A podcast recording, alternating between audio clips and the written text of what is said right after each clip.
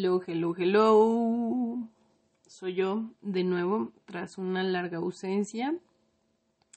Este, pues son, han sido días complicados, digo, no, no tengo más, más allá que decir, son, son días muy turbulentos los que estamos viviendo, mucha inestabilidad, mucho cambio, mucha transformación muchas cosas, ¿no? Desde un terremoto, bueno, un sismo muy fuerte, hasta la caída de Facebook y una pandemia y demás cosas que estamos viviendo políticamente, económicamente, que, que bueno, pues no sé, aquí nos tocó vivir como dirían por ahí.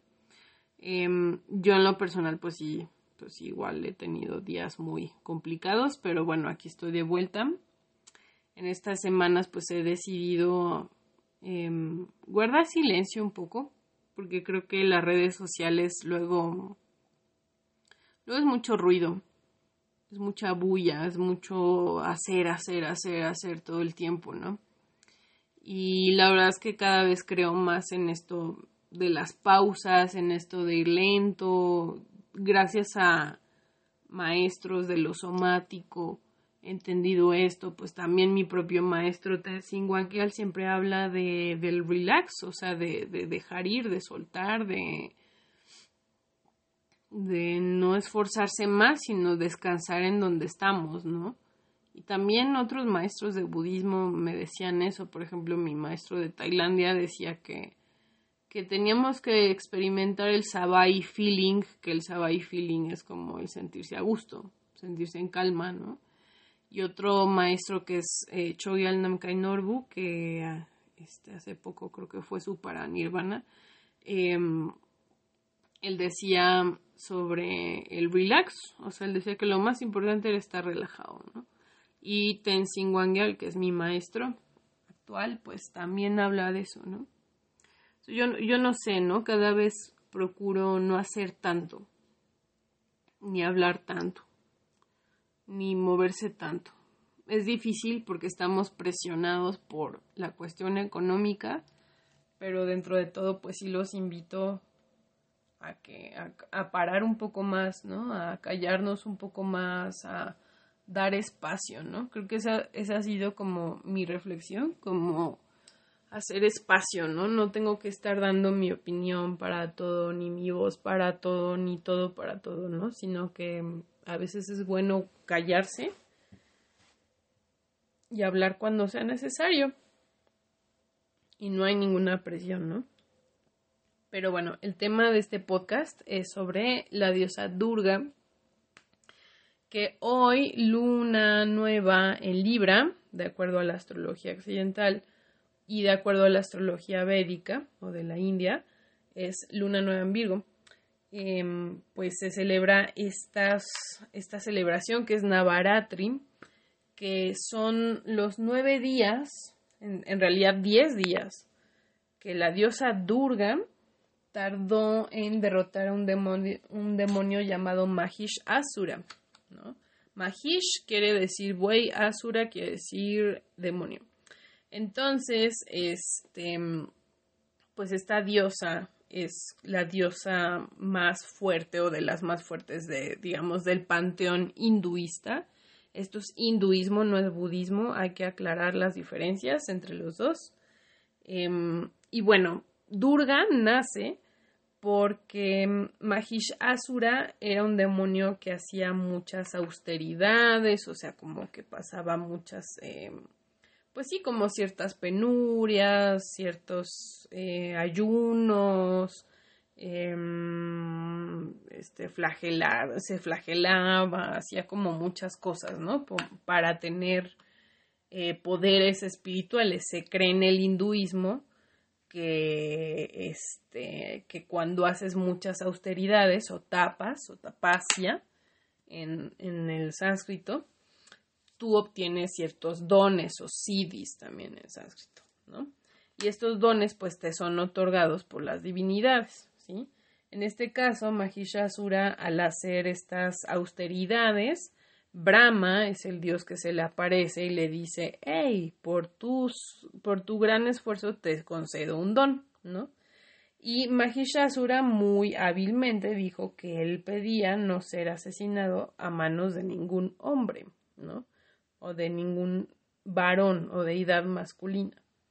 Entonces Brahma muy tontamente le cede ese Siddhi, em, que esa es una historia como que común en lo que son los eh, demonios en el panteón hinduista. Los demonios pues también pueden recibir dones, ¿no?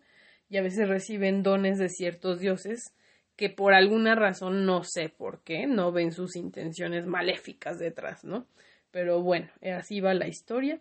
Entonces Mahishasura se confía y empieza a hacer destrozos, empieza a hacer mucha babosada y pues mete mucho desorden en el universo. Entonces los dioses menores, digámoslo así, llegan con la Trimurti o la Trinidad original, que son Brahma, el creador, para algunos, o bueno, para otros no, eh, Vishnu, que es el preservador, para muchos él es el creador realmente, y Shiva, que es el destructor, pero también para los shivaistas, pues es el creador y destructor. En fin, eh, llegan con estos tres dioses y dicen, no, es que Mahishasura está haciendo un desmadre y ya está destrozando todo y pues mira y bla, bla, bla y la madre. Entonces ya los tres dioses se quedan viendo y dicen, ¿qué hacemos? Y ellos tratan de vencer a Mahishasura, pero no pueden, o sea, ninguno de los dioses puede porque es tan fuerte y el cuate como había pedido que, que por su don, o sea, no lo podía matar ningún hombre, pues nadie lo puede derrotar, ¿no? Entonces en eso se les ocurre a estos tres dioses unirse, ¿sí? Y el resultado es Durga. A Durga la pueden reconocer porque es una diosa con el cabello medio suelto, está vestida normalmente de prendas medio rojizas y este lleva tiene 10 brazos y esos 10 brazos tienen 10 armas y esas 10 armas son las armas que tienen estos tres dioses de la Trinidad o la Trimurti y este pues cada una tiene una cualidad, ¿no?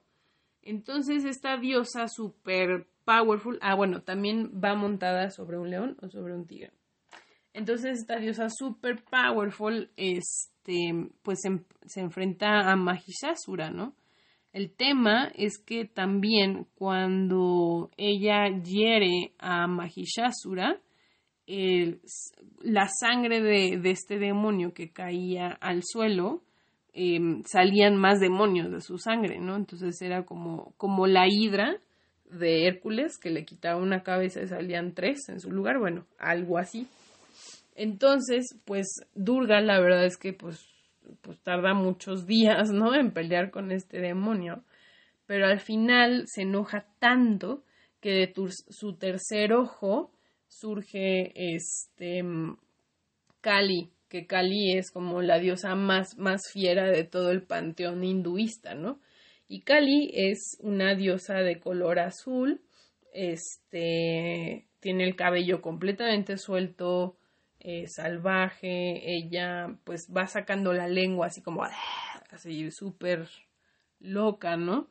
Em, y lleva pues un collar de calaveras, o sea, es como muy, o sea, si tuvieras a Cali frente a frente, pues te, te, te mueres, ¿no? Porque es muy feroz.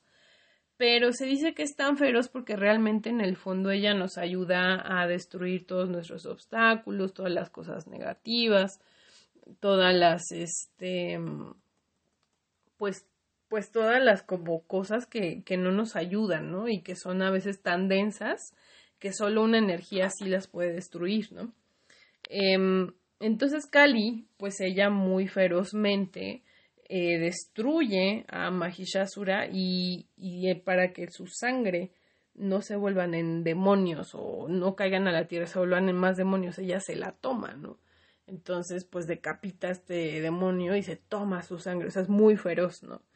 Eh, muchas religiones y así dirían que es algo de diabólico esta diosa, pero no, realmente no, es que a veces los dioses y los seres iluminados necesitan tomar una forma muy brava, muy airada, para protegernos y para cuidarnos y para cuidar al mundo, ¿no? Entonces, eso es lo que representa Kali. Erróneamente se dice que esta edad o el Kali Yuga está relacionada a esta diosa y no es cierto, más bien está relacionado al demonio Kali, pero no a la diosa Kali. Que ese es otro tema, ¿no? Todo lo que vemos ahora, el caos y, y las cosas tan tremendas que están pasando, son síntomas del Kali Yuga. El Kali Yuga, tanto en el budismo como en el hinduismo, eso sí, los dos se pusieron de acuerdo.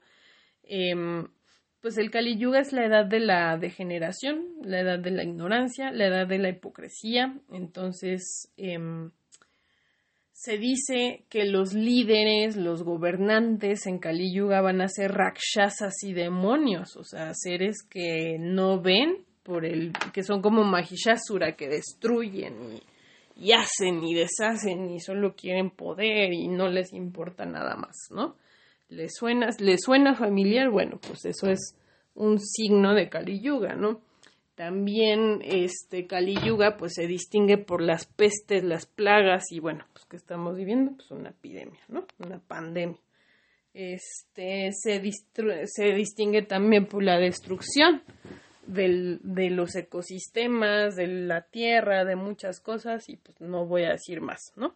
Entonces, em, pues estamos en este Kali Yuga y, por ejemplo, Kali es de las deidades que más se les, digamos, como que se les pide para esta edad degenerada, ¿no? También está mm, Durga, porque ellas destruyen todos los obstáculos y son como la parte más fuerte de los dioses. Ellas representan la fuerza de los devas, ¿no?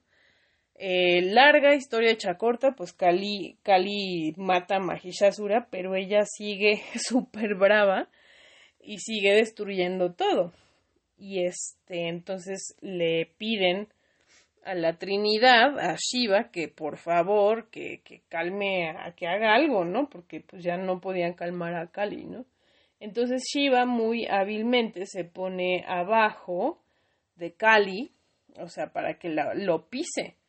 Y al, en el momento que lo pisa, Kali se da cuenta pues que, que, está dañando a su esposo, ¿no? O a su, pues, a su pareja, ¿no? Entonces es cuando se detiene y, cesa su, su, su, su estar iracunda y regresa a la forma de Durga, ¿no? O por lo menos no es una Kali tan, tan destructiva, ¿no? Digámoslo así. Se dice que también luego Shiva cobra forma de un bebé que llora y Kali pues, se calma, ¿no? Entonces, pues es, es desde ahí que se vincula Shiva como consorte de Kali, ¿no? Y se dice, o me contaban una historia muy bonita, que cuando le preguntan a Shiva, porque se supone que Shiva es consorte de Parvati, que es la hija del, del Himalaya, se supone, de los montes Himalayas. Em, y Kali dice que la que más ama de todas es a Kali.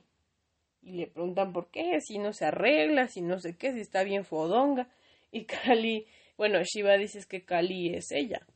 Kali no se oculta, Kali es ella, punto.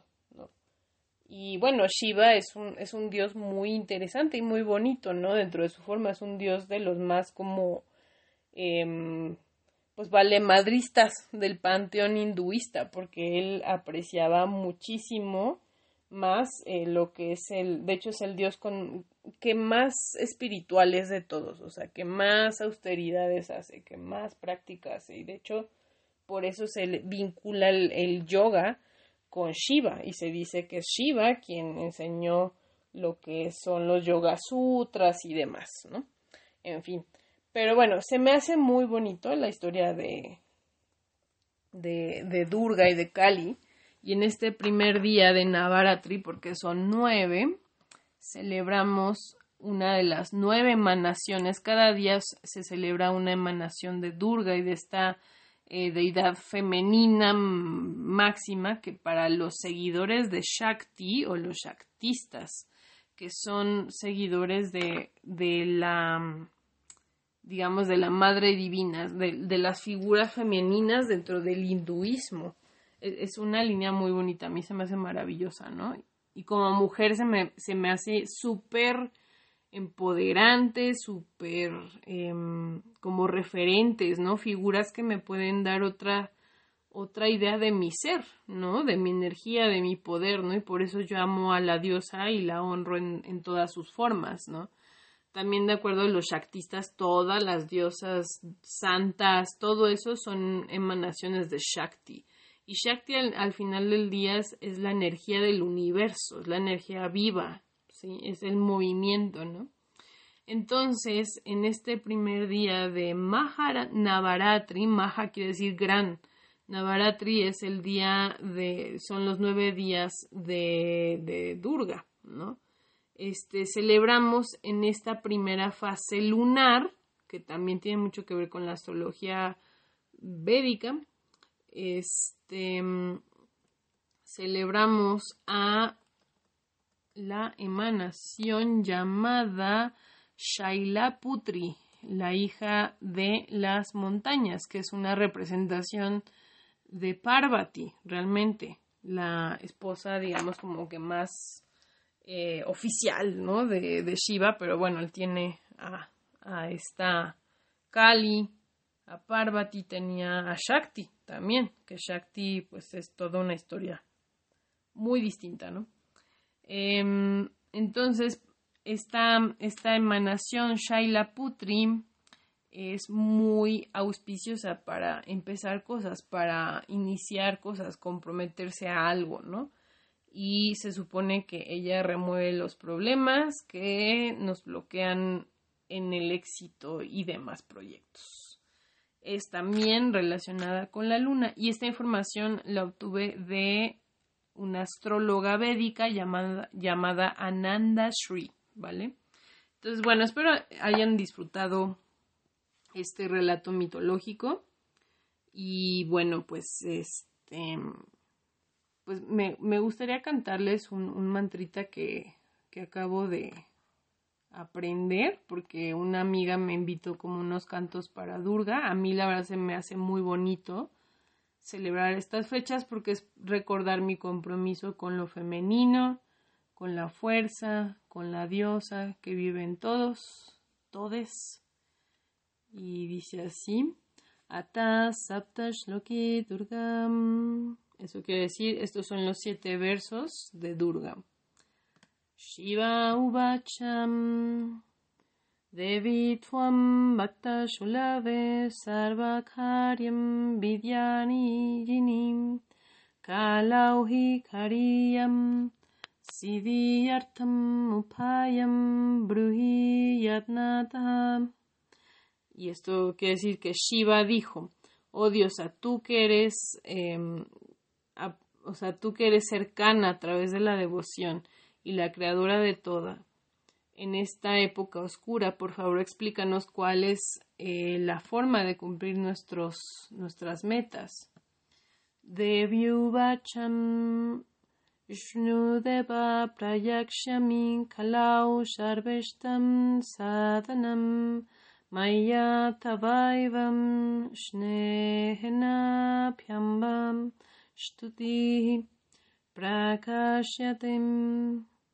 la diosa dijo, escucha Shiva a lo que digo.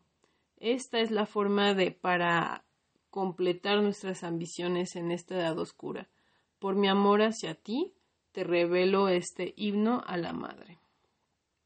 Om Mashya Shri Durga Stotram Mahamantrasyam Narayana Srihim Anushtu Badini Chandamshi Sri Mahakali Mahalakshmi Mahasarasvatyo Devatam Sri Durgam Prityartam Shaptashloki Durga Pate Viniyogaham.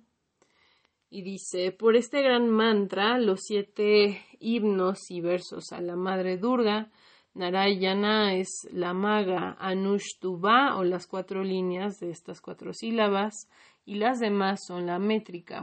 Sri Mahakali, Mahakali, la diosa Kali o la gran diosa Kali, Mahalakshmi, la gran diosa Lakshmi, que es la consorte de Vishnu, la diosa de la riqueza, abundancia, buena fortuna, y Mahasarasvati, la gran madre Sarasvati, que es la diosa consorte de Brahma, que es la diosa de las artes, la cultura, la filosofía, la religión y demás, son las deidades por, para, para favorecer o, o ganar el favor de la madre Durga. Estos siete versos son recitados. Espero que estén bien, que descansen, que tengan un bonito día, descansen en los brazos de esta Madre poderosa, piensen en una poderosa Madre que los cuida siempre, que nos cuida siempre y nos guía hacia la luz, always. Besitos, que estén bien.